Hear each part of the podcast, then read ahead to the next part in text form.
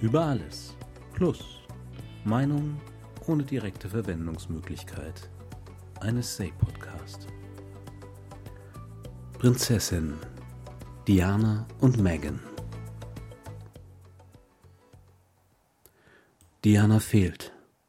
Immer noch. Eigentlich haben wir noch genug Prinzessinnen in den europäischen Herrscherhäusern, aber die sind uns irgendwie nicht Prinzessin genug. Bitte nicht falsch verstehen. Das sind alles sympathische junge Frauen, die lächeln, verhalten winken und ansonsten so bodenständig auftreten, wie man es tun muss, wenn man ein mittelalterliches Konzept wie die erbliche Monarchie durch das Internetzeitalter bringen will. Heute darf eine Prinzessin keine Allüren haben. Manchmal scheint es, als würden sie gleich anfangen, dem Personal beim Aufräumen zu helfen. Insoweit alles richtig gemacht. Und trotzdem sind wir unzufrieden, weil nach unseren durch die Gebrüder Grimm, Disney und billige Liebesromane geformten unterbewussten Vorstellungen doch mehr dazu gehört, eine echte Prinzessin zu sein. Wir hätten schon gerne ein bisschen Dramatik. Ein Wunsch, den der moderne royale Nachwuchs mit seiner Verpflichtung zur größtmöglichen Biederkeit kaum erfüllen kann. Eine Prinzessin ist jemand, der von einem Drachen gefangen gehalten und von ihrem schönen Prinzen befreit werden muss.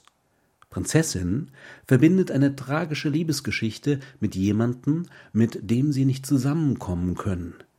Diana war die letzte, die uns mit unseren tief verwurzelten romantischen Vorstellungen abholen konnte. Eine einfache Kindergärtnerin, die von ihrem Prinzen in seinen Palast geführt wurde.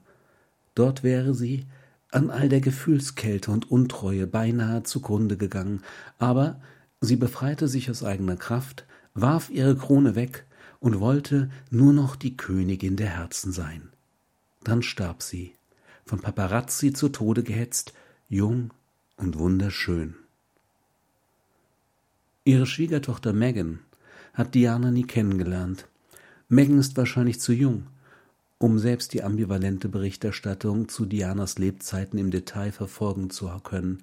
Megan kennt nur die Ikone aus der tragischen Heldinnengeschichte Englands Rose, an deren Andenken angesichts des Meeres von am Buckingham Palast niedergelegten Blumen, den Verkaufszahlen von Elton Johns Beerdigungssong und der Millionen an den Fernsehern bei der Übertragung ihres Trauerzuges besser niemand rühren sollte. Wer hinterfragt schon gerne eine gute Geschichte. Am Ende kommt dabei nur eine ernüchternde Wahrheit heraus. Diana war genauso wenig eine einfache Kindergärtnerin, wie man sich vorstellt, dass jemand wie Charles erscheint, wenn man einen verzauberten Frosch küsst. Ihre adlige Familie und die Windsors haben benachbarte Landsitze, daher kannte man sich. Und was die Liebe angeht, da hätte man auch schon vor der Hochzeit merken können, dass da etwas nicht stimmt. Ja, wir sind verliebt, verkündete Diana glücklich beim großen Fernsehinterview anlässlich ihrer offiziellen Verlobung, und ihr Prinz ergänzte deutlich weniger enthusiastisch, was auch immer Liebe heißen soll. Alle hätten es hören können, hätten sie es hören wollen. Letztlich ging es den Windsors hauptsächlich um eine Heirat des Thronfolgers mit jemand Standesgemäßen, der noch Jungfrau war, damit keine Zweifel wegen der Abstammung des Nachwuchses aufkommen.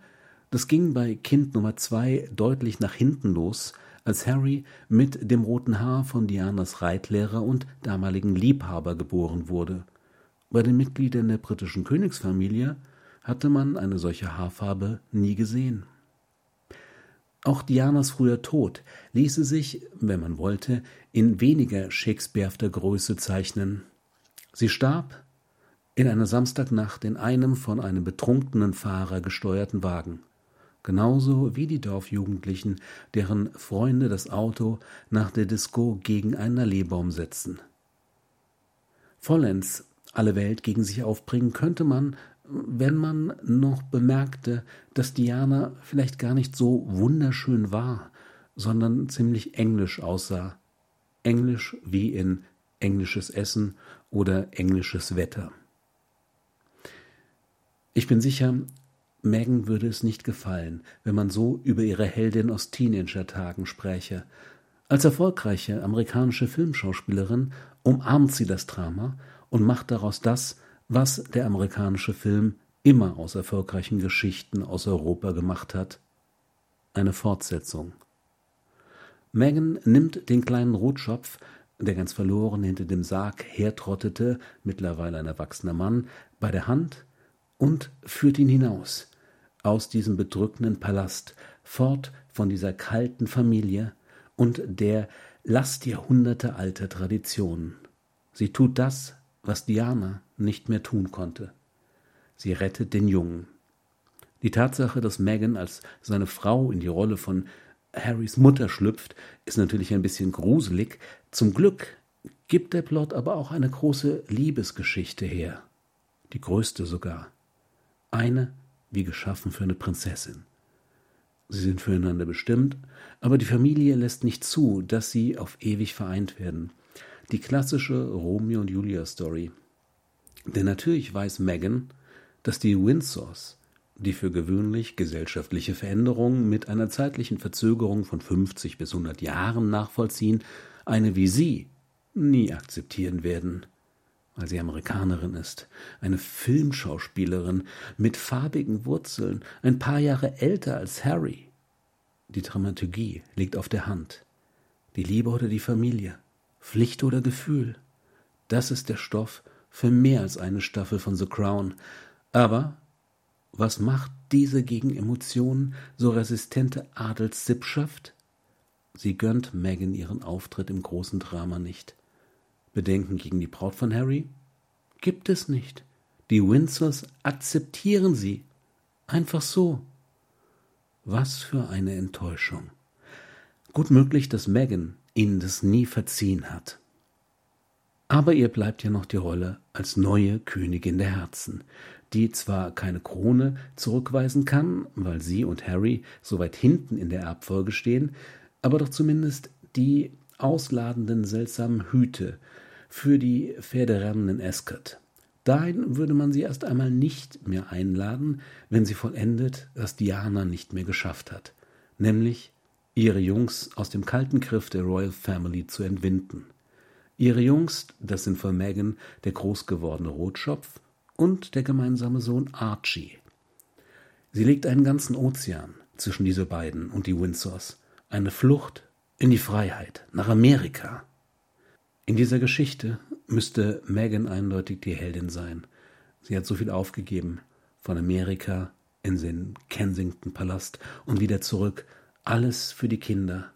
Und endlich hat man wirklich einmal eine wunderschöne Prinzessin, eine noch dazu, die nicht gerettet werden muss, sondern die es als emanzipatorisches Vorbild selbst in die Hand nimmt, ihre Familie nebst adligem Ehemann in Sicherheit zu bringen aber trotzdem schlägt sich kaum jemand auf ihre Seite. Schlimmer noch, man wendet sich gegen sie. Die neue Königin der Herzen ist eine starke Geschichte, aber sie hat eine Schwäche. Der Drache, aus dessen Kerker die armen Seelen befreit werden müssen, das ist die Queen. Diese kleine alte Frau, die immer schon da war und der für ihre stoische Pflichterfüllung und ihre Großmutterhaftigkeit alle Sympathien zufliegen. So jemand wie sie konnte und wollte sich niemand als Bösewicht vorstellen. The artist formerly known as Prince Charles ist selbst eher eine tragische Figur, der ewige Wartende auf seine wahre Liebe und dann auf seinen Job, der erst im fortgeschrittenen Rentenalter für ihn frei wird. Was kann er dennoch von seiner Regentschaft erwarten? Nur die eher geringe Wahrscheinlichkeit, dass man sich als König und nicht als Prinz an ihn erinnert.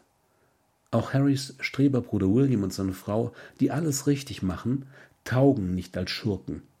Aber in Megans Geschichte müssen sie Schurken sein, denn wenn das Königshaus wirklich so herzlos und kalt ist, dass man seine Familie sofort da herausholen muss, dann ist es zwangsläufig auch schändlich, ein Teil des Systems zu bleiben. Die Windsors kennt man schon so lange, dass man sie nicht alle auf einen Schlag als Bösewichte abschreiben möchte. Dann war halt Megan die Böse, die manipulative, der der gutherzige Harry blind ins eigene Unglück nachstolpert, die widersprüchliche, die mit der Behauptung, einfach nur von der Klatschpresse in Ruhe gelassen, ein zurückgezogenes Leben führen zu wollen, in jeder Talkshow saß. In jedem Fall ist Megan aber eins, eine Schauspielerin. Als solche sollte sie nach sieben Staffeln Suits die Regeln des Geschäfts eigentlich kennen. In dieser Serie muss ein junger Anwalt fürchten, dass herauskommt, dass er gar kein Jura studiert hat. Außerdem ist er, für den Zuschauer offenkundig, seit Folge 1 in die von Megan gespielte Figur verliebt. Jedem ist klar, die beiden kommen zusammen. Aber wenn das geschieht, dann ist die Spannung weg, also werden sie kein Paar. Und er wird auch nicht als Hochstapler entlarvt, obwohl er der Enttarnung immer wieder nur um Haaresbreite entgeht, Folge für Folge, Staffel für Staffel. Denn um das Publikum hungrig zu halten, darf man ihm allenfalls kleine Häppchen liefern. Auch die Königin der Herzengeschichte hätte Raum für diese Dramaturgie gegeben. Für einen Tanz, einen langen Tango einen Schritt, fort vom Königshaus, dann einen Schritt der Versöhnung wieder auf die Royals zu. Stattdessen ein plötzlicher Ausbruch und es war's. Möglicherweise bereute Megan bereits bitter, dass sie so schnell gegangen ist. Denn wer früh fort ist, der hat weniger Geschichten darüber zu erzählen, wie schlecht man ihn behandelt hat. Von diesen Geschichten leben Meghan und Harry jetzt. Und weil die Bezahlung sehr gut ist, möchte man natürlich auch sehr gute Geschichten zu hören bekommen. Das ist nur fair. Da kann man nicht mit den Anekdoten kommen, die man schon fünfmal erzählt hat. Da muss bitteschön noch etwas draufgelegt werden, was die Vorwürfe gegen die anderen Royals betrifft, die aber sind zu vornehmen Zurückhaltung verdammt. Das Königshaus gibt keine Interviews, da ist man höchstens not amused, was in der Lebenswirklichkeit von Normalsterblichen als ich bin so wütend, dass ich nur noch schreien will, übersetzt werden könnte. Ewig lässt sich diese eine, nicht sonderlich spektakuläre Geschichte nicht mehr in Geld und Aufmerksamkeit umtauschen. Und dann? Was wird dann aus Meghan und Harry? Das Problem, bei Stories mit Prinzessinnen ist, das, was nach dem Satz und dann lebten sie glücklich und zufrieden kommt, ist dramaturgisch nicht gerade interessant. Wenn Megan will, dass es spannend bleibt, dann braucht sie bald einen Plot-Twist. Sie muss sich entweder mit den Windsors versöhnen, wofür sie aktuell nicht gerade die Grundlagen legt, oder sich von Harry trennen. Die letzte Möglichkeit bietet einen bunten Strauß von Highlights für die internationale Klatschpresse gegenseitige Schuldzuweisungen, streiten die Kinder etc. etc. Wer würde sich das entgehen lassen?